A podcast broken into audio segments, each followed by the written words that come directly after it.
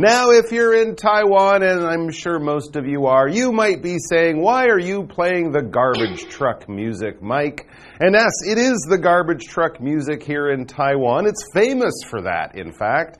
Often, when you read about Taiwan and other countries, you often see mentioned that we have Beethoven's famous Für Elise. That's the name of that song, playing from a garbage truck. But if you're in other parts of the world, hearing that song won't make you think, I gotta get the garbage. No, it'll make you think, piano lessons when I was a child, because that, of course, is one of the most famous songs that young piano students will learn. It's also the garbage truck music. Now, today we're going to be looking at pianos, not learning them, not Beethoven, but the actual instrument. And here's a really interesting question about pianos. I'm sure you've all seen one. Many of you have probably even played one. But have you ever wondered why are piano keys black? and white. Mm -hmm. Yeah, they almost always are. It's very rare to see any other color combination than lots of white keys with a few black keys kind of stuck in the middle. And yeah, why aren't they red and blue or purple and pink? I mean, these are nice color combinations. Well, if you've ever wondered about this question, and even if you haven't, we're going to be giving you an answer to the question of why are piano keys black and white.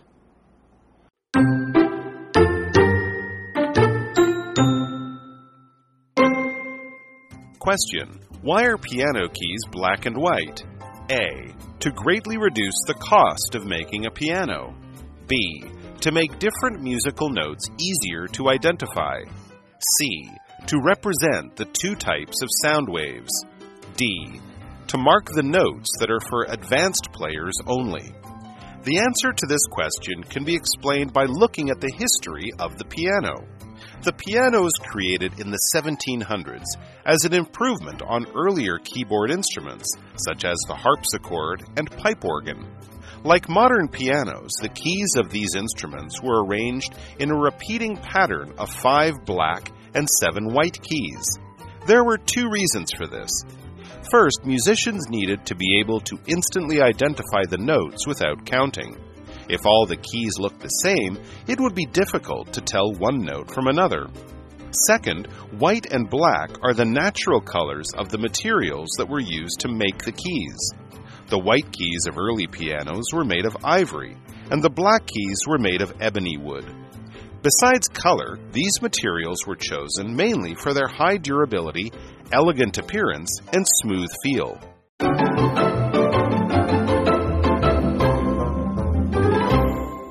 All right, yeah. Why are piano keys black and white? That is our question. Let's look at some of the four possible answers we've given to you. And don't worry, one of these answers is the correct answer. So let's look at the four and we'll try to pick which one is right. Here's A, the first one, to greatly reduce the cost of making a piano. Hmm.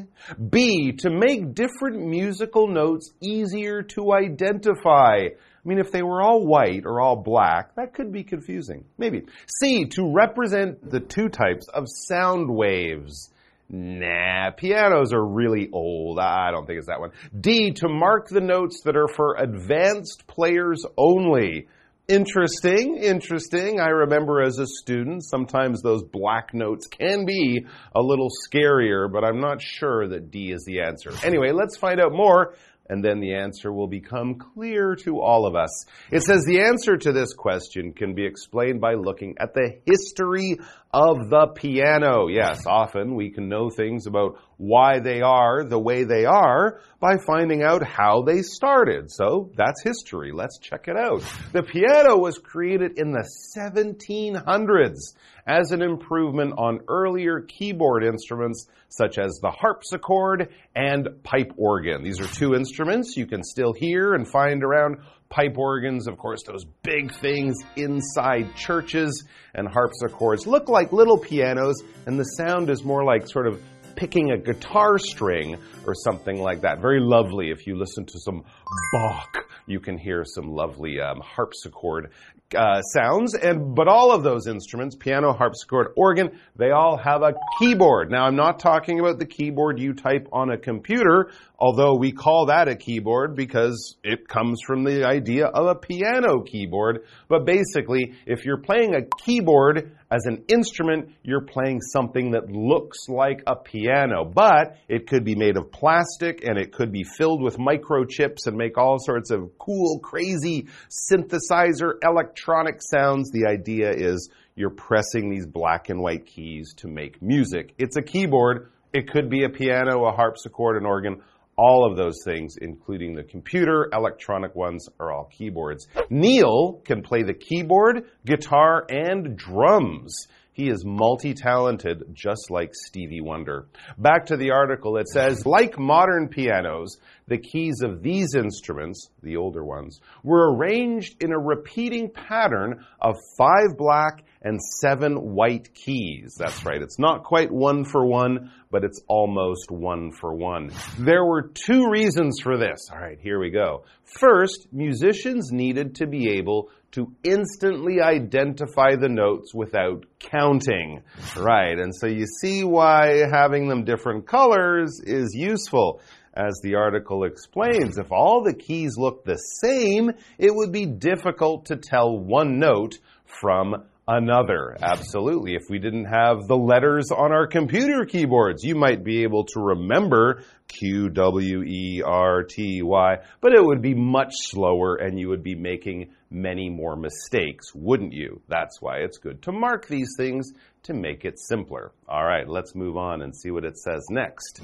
We can answer the question, why are the keys on a piano black and white? The answer is B, to make different musical notes easier to identify. Yeah, one color would lead to lots of confusion, but there's actually more to it.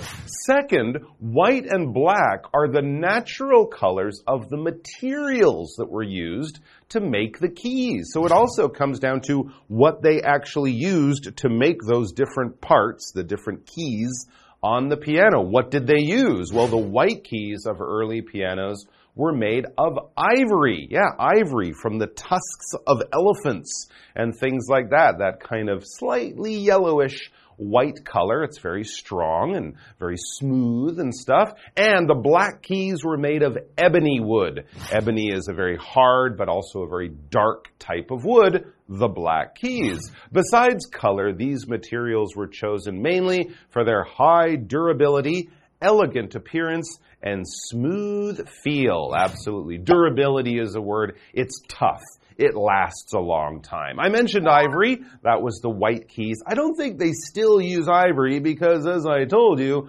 ivory normally or traditionally comes from the tusks of elephants and I believe walrus as well. You know, walrus, those big, those big goofy seals, and they have those two giant teeth. Ivory. We don't want to kill elephants and, and uh, walruses for ivory, do we? So they use something that feels and looks similar but is not coming from dead animals. That's a good thing. African elephants are often hunted for their ivory, and it's usually illegal, so we don't like to do that. And also, these materials were very elegant something elegant. It looks beautiful. It's kind of high class and fancy in some kind of way. When you think of movie stars or people dressed up for a big party where the ladies are wearing long dresses and the men are in their finest tuxedos, everyone looks elegant. We could also talk about the way dancers move, you know, ballroom or ballet dancers. They're very elegant. Swans are animals with their long necks like a ballet dancer. Very elegant too. She looked very elegant in her long dress, and she was probably playing the piano elegantly as well. All right, let's take a quick break and then we'll be back about, uh, well, playing the piano.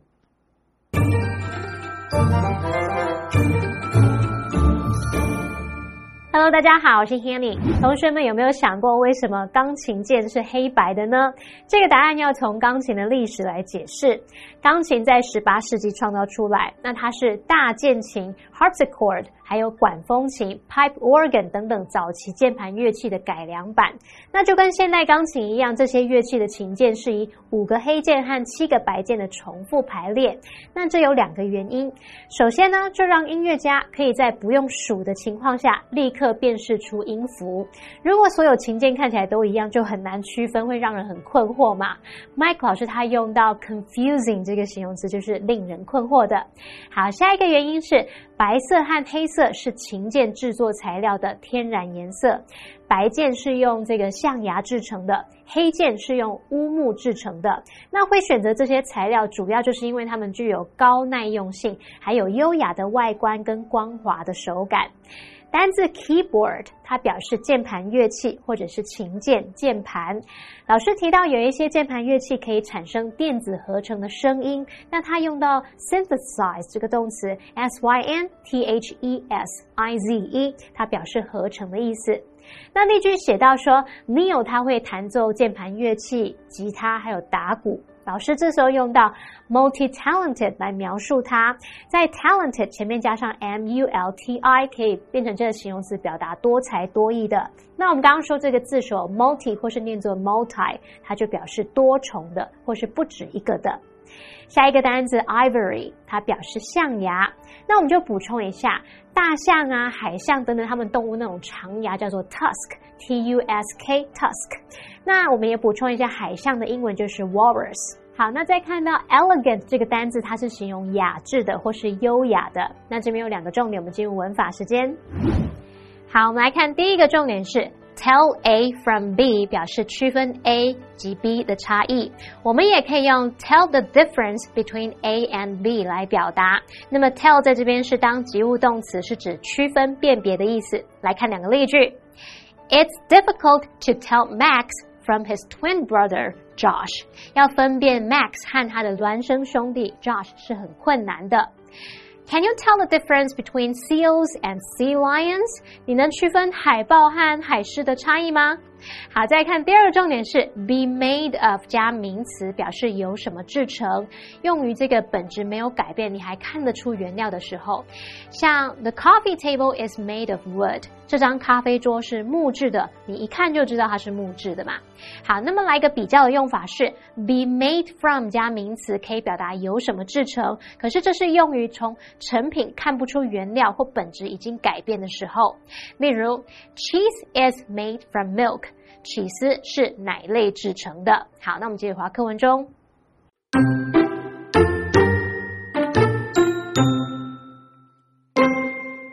What's more, the colors of the keys on these early pianos were often reversed, with a repeating pattern of five white and seven black keys.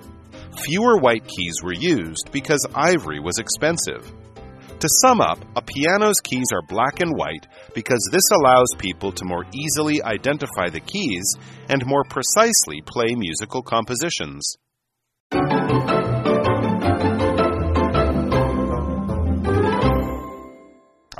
And there is actually more about how the color of the piano has changed over the time over time, the color of the keys. It says what's more, the colors of the keys on these early pianos were often reversed with a repeating pattern of five white and seven black keys. So basically flipped around. Imagine a lot of black and a few little white keys. And if, in fact, if you see pictures of old harpsichords as well, often they have a lot of black keys and a few white keys. Why did they do it this way? Well, fewer white keys were used because ivory was expensive. Remember, it comes from Africa. I guess it was easier to get the black ebony wood than to get the ivory in large amounts, so they just flipped the colors around. But of course, today, 99.9% of pianos and even keyboards where the keys are all made of plastic, it's a lot of white and a few black. To sum up, a piano's keys are black and white because this allows people to more easily identify the keys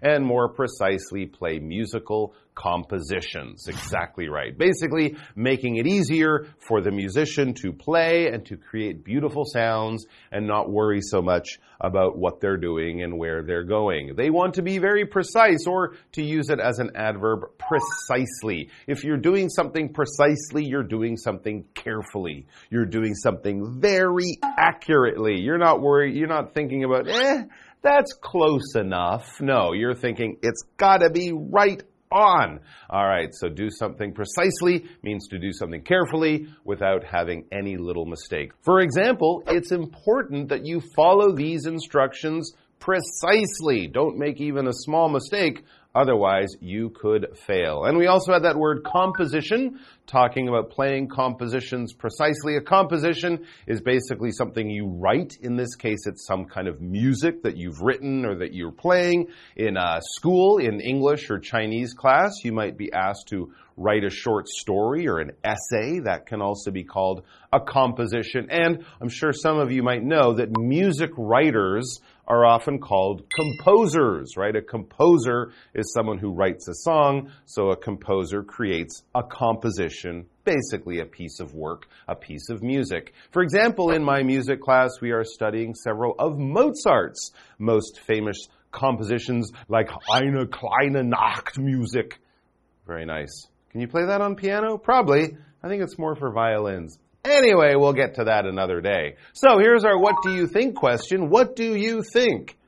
If you, okay, you got to really imagine here, guys. If you were a piano maker in the 1700s, how would you have solved the problem of identifying the notes on a keyboard instrument. Okay, so pretend you're Herr Bösendorfer in Dortmund, Germany in 1722 okay, how would you identify the notes on a keyboard instrument? Well, they use black and white or white and black. Would you have used black keys or used a different method? I don't know. I'm thinking, you know, some other colors might be nice. Maybe they could do like a light brown and a dark brown using different kinds of wood.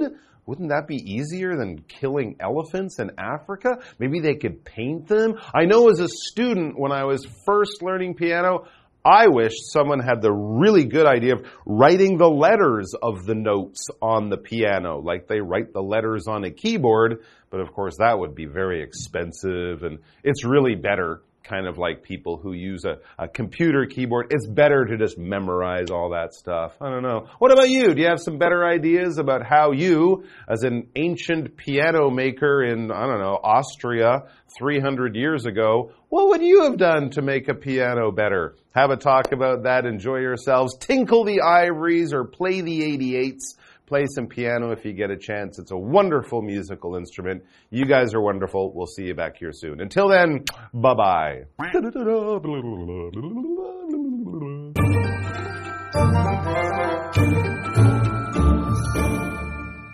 好，课文接着提到，这些早期钢琴琴键的颜色经常是相反的，是五个白键和七个黑键的重复形式。那会使用比较少的白键，是因为象牙很贵。那不管怎么样，我们现在都已经了解到，钢琴的琴键之所以是黑白的，是因为这样可以让人更容易辨别琴键，可以更准确的演奏乐曲。好，那我们看单字 precisely 这个副词就表示精确的、准确的。那么 composition 它可以用来表达这个可能是音乐文学方面的作品，那这时候是可数名词。它也可以当不可数名词表达构成、组成。那麦克老师最后提到一个有趣的用语，叫做 tickle the ivories。这个 tickle 有瘙痒的意思，那我们可以把 tickle the ivories 想成轻轻的碰触这个琴键，而这个片语在口语当中就表示弹钢琴的意思。好，以上是今天的讲解，同学别走开，马上回来哦。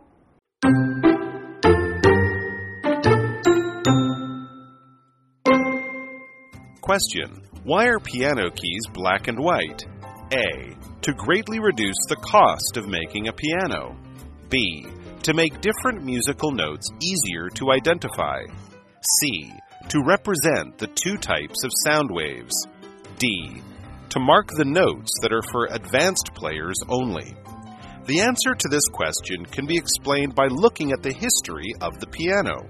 The piano was created in the 1700s as an improvement on earlier keyboard instruments, such as the harpsichord and pipe organ. Like modern pianos, the keys of these instruments were arranged in a repeating pattern of five black and seven white keys. There were two reasons for this. First, musicians needed to be able to instantly identify the notes without counting. If all the keys looked the same, it would be difficult to tell one note from another. Second, white and black are the natural colors of the materials that were used to make the keys. The white keys of early pianos were made of ivory, and the black keys were made of ebony wood. Besides color, these materials were chosen mainly for their high durability, elegant appearance, and smooth feel. What's more, the colors of the keys on these early pianos were often reversed, with a repeating pattern of five white and seven black keys. Fewer white keys were used because ivory was expensive. To sum up, a piano's keys are black and white because this allows people to more easily identify the keys and more precisely play musical compositions.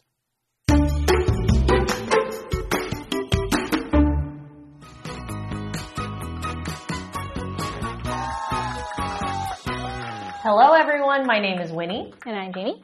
Today we are playing Guess the Bear. We each have three cards with one word or phrase on them, and we have two sentences on each of them. But every word or phrase is replaced by the word bear. We each have one minute to guess the word. Jamie, are you ready? Mm-hmm. Okay, can I get a timer? Okay, and your first word is a noun.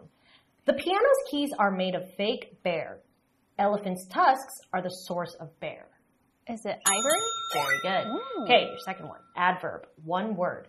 He wrote his words carefully and bare. Please arrive bare at seven o'clock. Early? Wait. Uh, can you say that Okay, well, we'll change to the next one. Okay. Phrase, three words. These dishes bear, bear, bear porcelain. My family's cabin, bear, bear, bear, local timber. Is it is made of? Very good. Um, okay. okay, okay. The last one that you didn't get. Adverb, one word, one word. He wrote his words carefully and bare. Please arrive bare at seven. Oh, precisely. Very good. Okay. All three. I was thinking early and I was like, Yeah, yeah, okay, are you ready? Yes. Okay, let's go one minute. Yes, all right. One word noun. James plays the electronic bear in the jazz band, and her fingers danced across the piano's bear as, as she played a song. Keys. Uh, close. James plays the electronic bear in the jazz band. Board. Keyboard. Yes, yes, good, good, good, good. Keyword. Oh, good. good, good, good. Adjective, one word. The people at the symphony all looked bare, and Joan wore a long, bare dress to the movie premiere. One more time. The people at the symphony all looked bare, and Joan wore a long, bare dress to the movie premiere. Glamorous. Beautiful. Unique. More Extravagant. Uh, good. Okay, let's okay, go. that's Phrase, two words. It was so foggy I couldn't bear the cars, bear the trees. And number two, the hunter could bear a bobcat's call, bear that of a puma. Recognize. Uh, so oh, how did Mine. I feel like mine were really hard. hard. Pretty hard. So this phrase was tell from. So it was so foggy I couldn't tell the cars from the trees. And the second one is the hunter could tell a bobcat's call from that of a puma. Got it. So that's pretty hard. Yeah, And that one was really hard. The next one was um, elegant. So the people at the symphony all looked elegant, and Joan wore a long, elegant dress to the movie premiere. So I was like, "Oh, you're kind of close." Yeah, those adjectives are really, they're like synonymous. So I keep on, I'm like, I'm trying to cover all of them. Yeah, because the people could be elegant, but they could also be but, yeah. glamorous. Well, I guess you get to wear the bear crown today. Cute.